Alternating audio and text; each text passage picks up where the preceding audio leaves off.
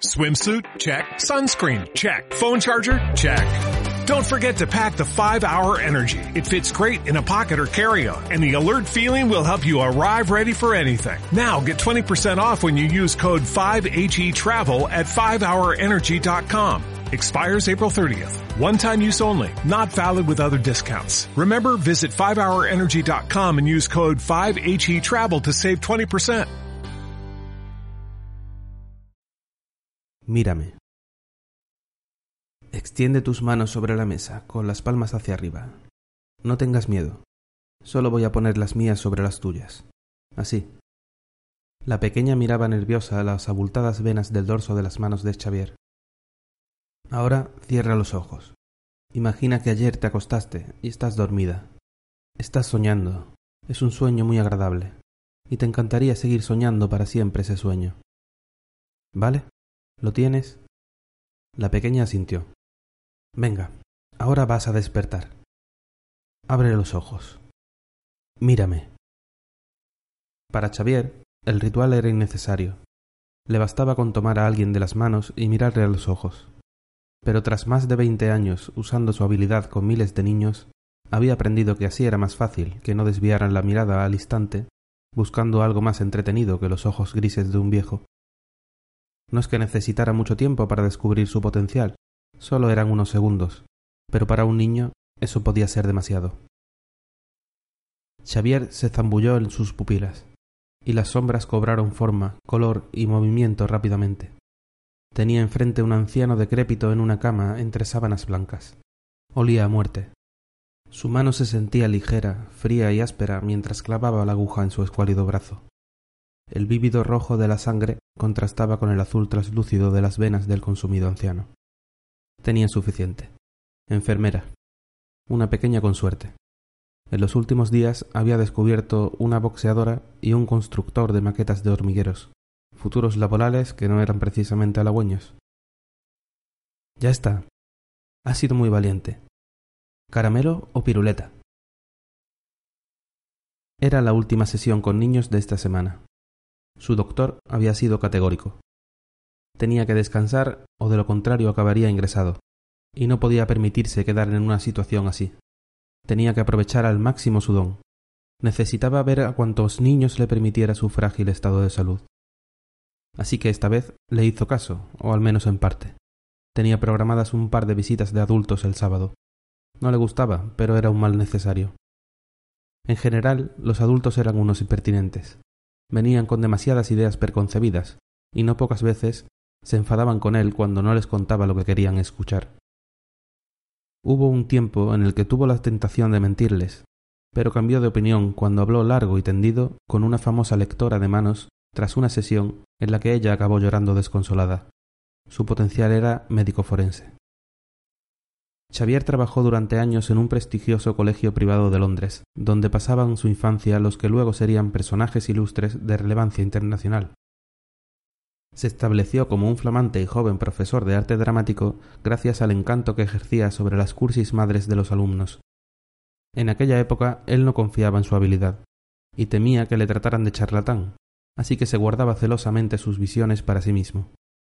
Cuando se dio cuenta de que, sin necesidad de que él les guiara mostrándoles su potencial, aquellos pequeños acababan encontrando en su mayoría un camino vital coincidente con su visión o estrechamente relacionado con ella, comprendió que estaba desperdiciando por completo su don en aquel lugar. El detonante que le hizo cambiar de rumbo y entender que tenía que hacer algo más por la sociedad fue el caso del torturador. En la profundidad de los ojos de ese pequeño se vio a sí mismo disfrutando del minucioso y delicado trabajo de mantener con vida a un hombre, mientras le infligía el mayor daño posible. Ese pequeño creció y hoy es el presidente ejecutivo de una poderosa multinacional de la industria militar. Al principio pensó que debería enfocarse en evitar esas desgracias, pero pronto comprendió que no tenía la influencia ni el poder suficientes para hacerlo. Pero sí podía trabajar en el sentido contrario. Cuantos más niños pudiera guiar por un camino de provecho acorde a sus potenciales, menos fuerza tendrían los que escondían oscuras habilidades y llegaran a ponerlas en práctica, y menos culpable se sentiría de no poder detenerlos de modo que desde entonces se dedica a viajar ofreciendo sus habilidades en humildes escuelas públicas de todo el mundo, alternando con sesiones para adultos con las que consigue la financiación necesaria para su labor. Y todo eso se lo debe a Ágata, su inestimable mecenas. Sin ella, su don habría permanecido oculto para la sociedad, y Xavier seguramente habría acabado internado en algún psiquiátrico, quejándose de que fuerzas oscuras no le dejan usar sus capacidades porque tienen miedo de que el mundo mejore gracias a él. Ágata era una influyente aristócrata poco conocida para el público general, y madre de uno de sus alumnos en el Ciudad de Londres. Por alguna razón, a Ágata le cayó muy bien desde su primera reunión. Se empeñó en que fuera el tutor personal de su hijo, y él accedió de buen grado. El pequeño James era un niño muy educado, trabajador y sorprendentemente creativo. Pintor. No necesito su don para saberlo, pero las imágenes que vio a través de sus ojos se le grabaron en la retina durante meses. La confianza entre Xavier y Ágata fue creciendo con el tiempo, y en una de las exposiciones del ya adolescente James le confesó su don a la condesa. Cuando vio aquel cuadro por segunda vez, ahora con sus propios ojos, no pudo aguantarlo más.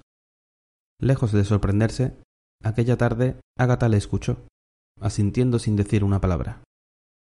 Le conminó a citarse al día siguiente en su mansión para una charla más tranquila. Xavier pensó que aquello era el fin de su amistad y probablemente de su carrera. Con seguridad le habría tomado por loco. No pudo dormir aquella noche. Para su sorpresa, aunque a la mañana siguiente quiso cancelar la cita excusándose por su atrevimiento, Ágata insistió. Pensó entonces que le citaba porque quería prescindir de sus servicios y despedirse educadamente de él. Nada más lejos de la realidad. Ágata creía en él. Desde aquel día comenzó a guiarle, abriéndole las puertas de prestigiosos clubes y cerrando las bocas de incrédulos y suspicaces, hasta convertirle en la figura de reconocimiento mundial que hoy es. Un regalo para todos, una bendición, un milagro que la sociedad no se merece, pero que necesita hoy más que nunca. El taxista le dejó en la puerta del hotel negándose a cobrarle. Sabía que no debía hacerlo, pero no podía evitarlo. Le había dado cita a su hijo para mañana domingo. Xavier insistió de nuevo en pagar la carrera, pero el taxista se negó otra vez. Él ya estaba preparado, así que dejó caer con disimulo un billete que llevaba oculto en su calcetín derecho. Mientras subía en el ascensor, pensó que a estas alturas, de tantas veces que le ocurría lo mismo, los taxistas deberían ser el gremio con mejores expectativas de futuro para sus hijos de todo el planeta. Sonrió. Antes le preocupaba no ser ecuánime en el uso de su don, pero ya tenía una edad y se contentaba con poder ver a cuantos más niños pudiera. Como cada sábado, le tocaba sesión de adultos, adultos adinerados para ser más exactos. Alguien tenía que pagar los taxis, los aviones, las estancias de hotel y el fondo que mantenía la fundación que hacía que pudiera realizar su trabajo. Él usaba su don en las sesiones, pero había decenas de personas más que usaban dones más mundanos como la capacidad de organización, la disciplina o el amor por la maldita burocracia, antes, durante y después de que él pronunciara su visión.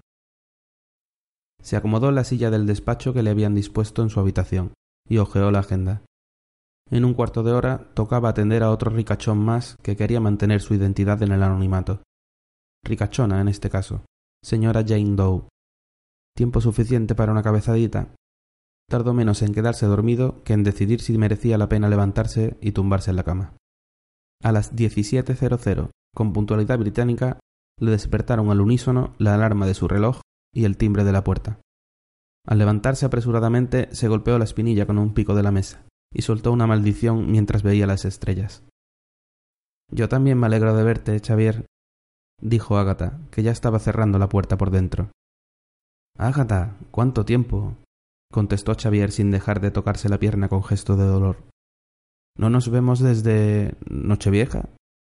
Exactamente. Siéntate, por favor. Pero aquí no. Vamos al salón. Estaremos más cómodos. Xavier se incorporó disimulando la repentina cojera y le acompañó a un amplio sofá donde podían sentarse ambos cómodamente. Se acercó al mueble bar y empezó a servir sendas copas. No tuvo que preguntarle siquiera. El tiempo pasaba para sus cuerpos, pero no para su amistad. Esta vez tu retiro ha durado más de lo normal. ¿Cómo estás, Agata? Estupendamente, Xavier, aunque algo preocupada. ¿Quién te preocupa? ¿Tu hijo James otra vez? Xavier se sentó y le tendió la copa. Ágata la tomó entre sus delicados dedos y miró pensativa el interior. No, Xavier, me preocupas tú, contestó sin desviar la mirada de la copa. No te entiendo. ¿Es por mi salud? Ya lo hemos hablado. El poco tiempo que me queda quiero seguir haciendo lo que lo que más te gusta, lo que mejor se te da. Ágata seguía mirando el fondo de su copa como si la respuesta estuviera ahí. Que además es lo correcto, Ágata. Pero Xavier, ¿quién decide qué es lo correcto? ¿Quién decidió lo que tú debías hacer? le preguntó ahora sí mirándole a los ojos. ¿Qué quieres decir? Dame tus manos. Ofréceme por primera vez tus viejas y cansadas manos, Xavier. Xavier le tendió las manos con las palmas hacia arriba.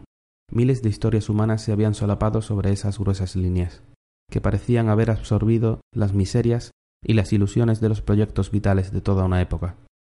Esas manos constituían un mapa de la sociedad presente y futura, un mapa que ahora se veía ajado y amarillento, maltratado por el paso del tiempo. Ágata puso sus manos sobre las suyas y con las lágrimas saltadas le clavó la mirada en los ojos. Mírame, Xavier. ¿Qué ves? No, no, no veo nada. Solo, solo tus preciosos ojos negros. Exactamente lo mismo que yo veo en ti. Solo que tus ojos grises son mucho más feos que los míos. Ágata se echó a reír y llorar al mismo tiempo, tendiéndose sobre los hombros de Xavier, que desconcertado solo supo acariciarle el cabello en un gesto instintivamente paternalista que, a pesar de todo, causó su efecto al cabo de un rato. Ágata echó mano de un pañuelo oculto en su vestido y, tras secarse las lágrimas, se calmó. ¿Qué ha sido eso, Ágata? ¿Por qué no veo nada en tus ojos? ¿Por eso nunca quisiste que descubriera tu potencial? ¿Ya, ya lo sabías? ¿Quién te lo ha dicho? ¿Hay alguien más con mi don? Esas son demasiadas preguntas para hacerle una damisela desconsolada, ¿no crees? Perdona, no, quería. No pasa nada, Xavier. Ya es hora de que sepas la verdad. He sido muy injusta contigo todo este tiempo. Pero creo que debes saberlo antes de que te llegue la hora. Xavier, yo soy como tú. Yo también veo. Pero no tuve el valor. No, fui demasiado egoísta como para convertirme en la figura que hice de ti.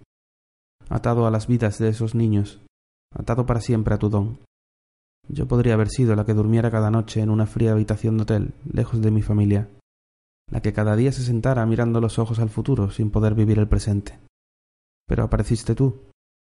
Tú me salvaste, Xavier. ¿Podrás perdonarme? ¿Podrás perdonarme por hacerte ser quien eres? ¿Por haberte dejado solo con esa carga? ¿Podrás perdonarme? Xavier se levantó con la mirada perdida, se dirigió al despacho y dejó su copa sobre la mesa. Ágata le seguía, repitiendo la misma pregunta una y otra vez, pero no podía escucharla. Su voz parecía lejana y débil. Se dejó caer en la silla, suspiró y miró su agenda. A las 18.00 cita con el magnate del ferrocarril Sir Stephen Scofield y su hijo, otro niñato irreverente de la alta sociedad que no habrá dado un palo al agua en su mísera y opulenta vida. Otro acaudalado padre preocupado porque su hijo ni siquiera aparente ante sus congéneres tener alguna cualidad destacable. Pero serán cinco cifras en menos de una hora para que la fundación siga haciendo su trabajo. Era lo que había que hacer. Era lo correcto. A lo lejos, entre sollozos, Ágata cerró la puerta.